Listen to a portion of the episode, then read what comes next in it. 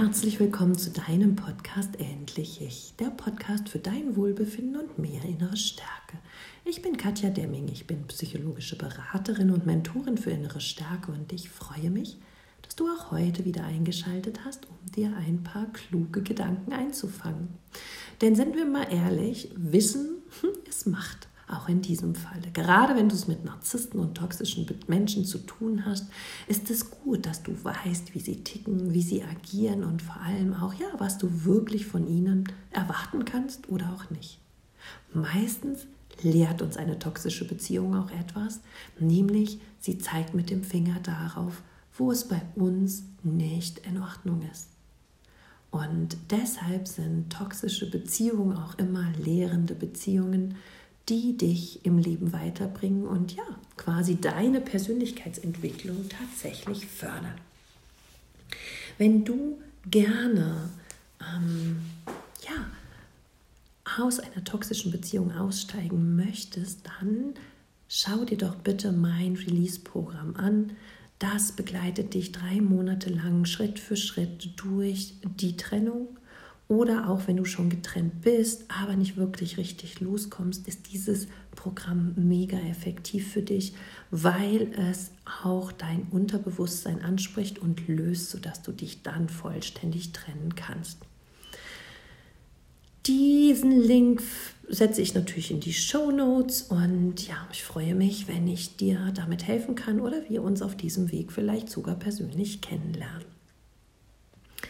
Im heutigen Podcast geht es um den ewigen Tanz in toxischen Beziehungen und zwar diesen Tanz zwischen Nähe und Distanz. Ich weiß nicht, ob du schon selber bemerkt hast, dass der Narzisst oder auch die Narzisstin es meistens nicht aushalten kann, wenn der Partner ihr zu nah ist. Vielleicht kennst du folgende Situation. Ihr habt euch gesehen, ihr habt euch verabredet, vielleicht habt ihr ein schönes Candlelight-Dinner tatsächlich gemacht und hattet einen netten Abend und ja, vielleicht hattet ihr ähm, sogar guten Sex miteinander und ja, danach dreht sich der Narzisst oder die Narzisstin, der narzisstische Partner einfach weg und du bist Luft für ihn. Oder noch schlimmer, er steht auf und verlässt wortlos das Haus. Oder danach fängt er wegen irgendeiner Kleinigkeit an, mit dir zu streiten. Vielleicht, weil du das Klopapier nicht aufgefüllt hast, die Zahnpastatube nicht zu ist oder oftmals, weil es in irgendeiner Weise zu dreckig, zu unaufgeräumt oder ja, einfach nicht ordentlich genug sind, ist. Also völlig belanglose Kleinigkeiten werden plötzlich hochstilisiert und ein ja, lautstarker Streit wird dadurch entfacht. Du verstehst die Welt nicht mehr. Gerade war es noch so schön, gerade war es noch so vertraut, so innig und so liebevoll und plötzlich seid ihr so weit voneinander entfernt, wie ihr nicht weiter entfernt sein könntet. Das ist schmerzvoll und hart. Und wahrscheinlich fragst du dir, was habe ich falsch gemacht? Du suchst die Schuld wieder bei dir und der ewige Kreislauf von Selbstzweifeln beginnt. Ich möchte dich heute beruhigen, in den Arm nehmen und dir versichern, du hast nichts falsch gemacht. Du bist gut so, wie du bist. Höre auf, dich anzuzweifeln. Das, was da passiert, ist das, was der Narzisst nicht aushält. Näher. Nach absoluter Nähe braucht ein Narzisst absolute Distanz. Stefanie Stahl sagt, dass er sonst Angst hat, verschlungen zu werden von der Frau, die ihn vielleicht an seine Mutter erinnert oder eben halt von dem Vater, äh, von dem Mann, der sie an den Vater erinnert. Und da der Narzisst häufig Bindungsängste hat und Nähe nicht aushalten kann, versucht er eben maximale Distanz binnen Sekunden herzustellen. Ganz häufig ist es sogar auch so, dass er ja neben seiner Hauptbeziehung ja auch noch einige Affären hat. Und so ist es super einfach, wenn ihm die Bindung mit seiner Hauptpartnerin oder Hauptpartner zu eng wird, wie zum Beispiel nach so einem schönen, idyllischen, liebevollen Abend, dass er einfach aus dem Bett aufsteht, sich ins Auto setzt und zu seiner Affäre fährt, um dort die maximale Distanz zur ersten Frau herzustellen. Natürlich ist das bei Frauen genauso wie bei Männern. Ich ähm, weiß, auch wenn ich häufiger vom männlichen Narzissten spreche, ist das absolut genderneutral. Es gibt genauso viele männliche wie weibliche Narzissten. Also maximale Distanz durch Affären, durch Fremdgehen, durch Betrug und Betrug. Und interessanterweise fühlt sich danach dann der narzisstische Partner so schlecht, dass sich denkt, hm, das war jetzt auch nicht in Ordnung, was ich gemacht habe, und geht dann erstmal wieder zur Hauptpartnerin zurück, um der dann auch wieder zu signalisieren, ach, es ist alles in Ordnung, ich bin auch noch bei dir da.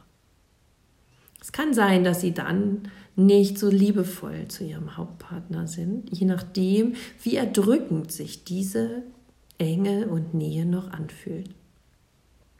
Manchmal ist es auch so, dass man was Schönes geplant hat, ein schönes Fest oder einen Urlaub und der narzisstische Partner verlässt einfach das Geschehen. Entweder sagt er, ich kriege keinen Urlaub, ich kann nicht doch nicht mit dir fahren, du musst morgen alleine fahren. Oder was mir auch schon passiert ist, vor einem organisierten Fest ähm, ist der Narzisst einfach mal für zwei, drei Stunden untergetaucht und kam dann viel zu spät zum Feiern. Auch hier wird es dem Narzissten zu eng. Und er muss erstmal wieder weg aus deinem Energiefeld heraus um sich frei zu fühlen, um sich distanziert zu fühlen und um ja, Luft zu kriegen. Das heißt für dich, dass eine liebevolle, enge, vertraute Beziehung auf Dauer mit so einem Menschen überhaupt nicht möglich ist. Mache dir das bitte bewusst.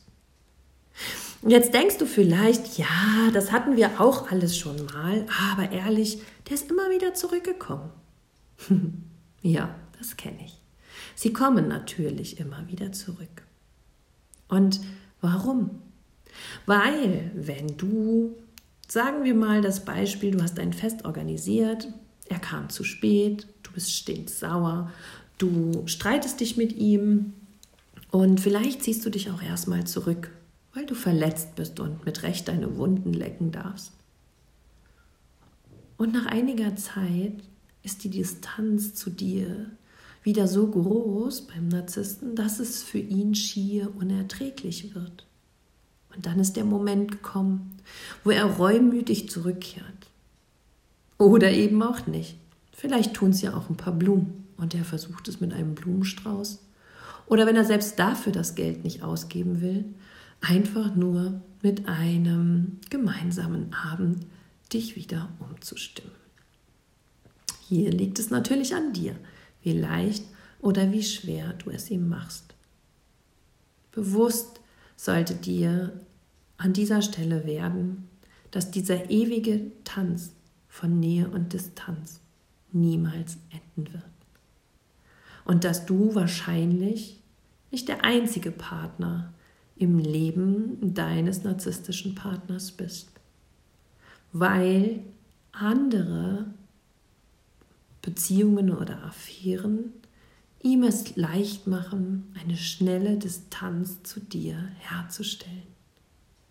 Gleichzeitig eben diese Schuldgefühle, die dann vielleicht, oder naja, so gut war das nicht, ich weiß gar nicht, ob die richtig Schuldgefühle haben, die narzisstischen Partner, aber Irgendwann sehnen sie sich auf jeden Fall wieder nach dir oder sie wissen, dass sie einen Fehler gemacht haben und dann kommen sie halt wieder zurück.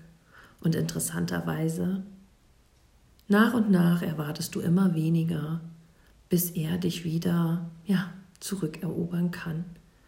Und du gibst deine eigenen Werte, deinen eigenen Wert und deine Prinzipien von Loyalität und Ehrlichkeit und Treue einfach auf.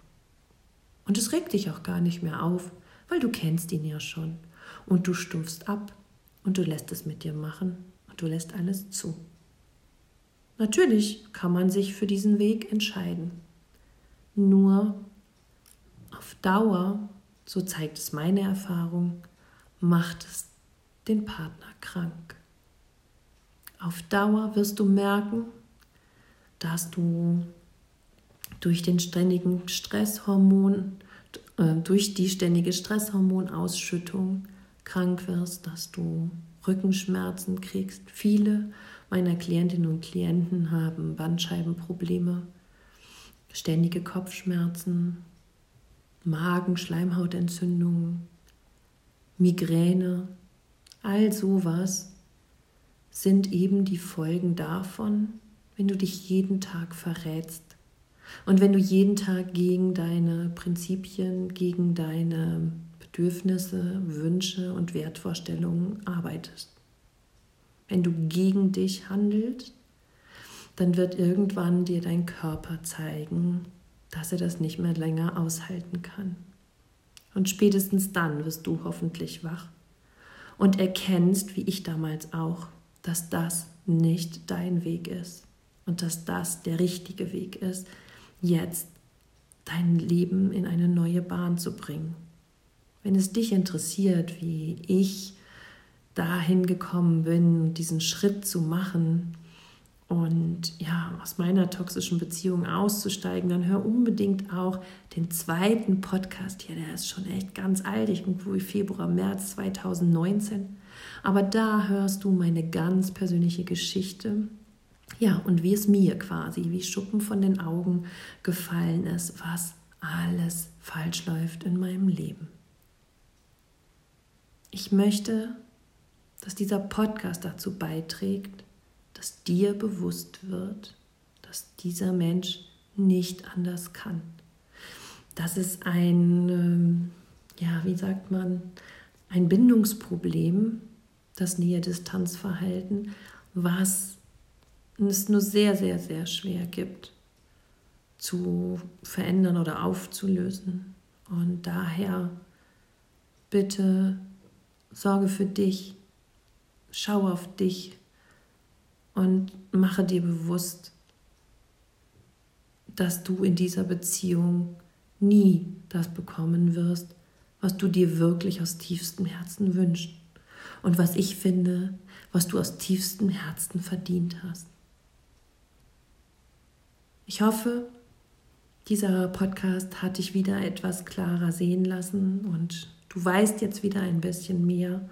Und wenn du den Schritt gehen möchtest, aber noch nicht genau weißt, wie, dann kontaktiere mich gerne und schreib mir eine E-Mail an info@katjademming.com.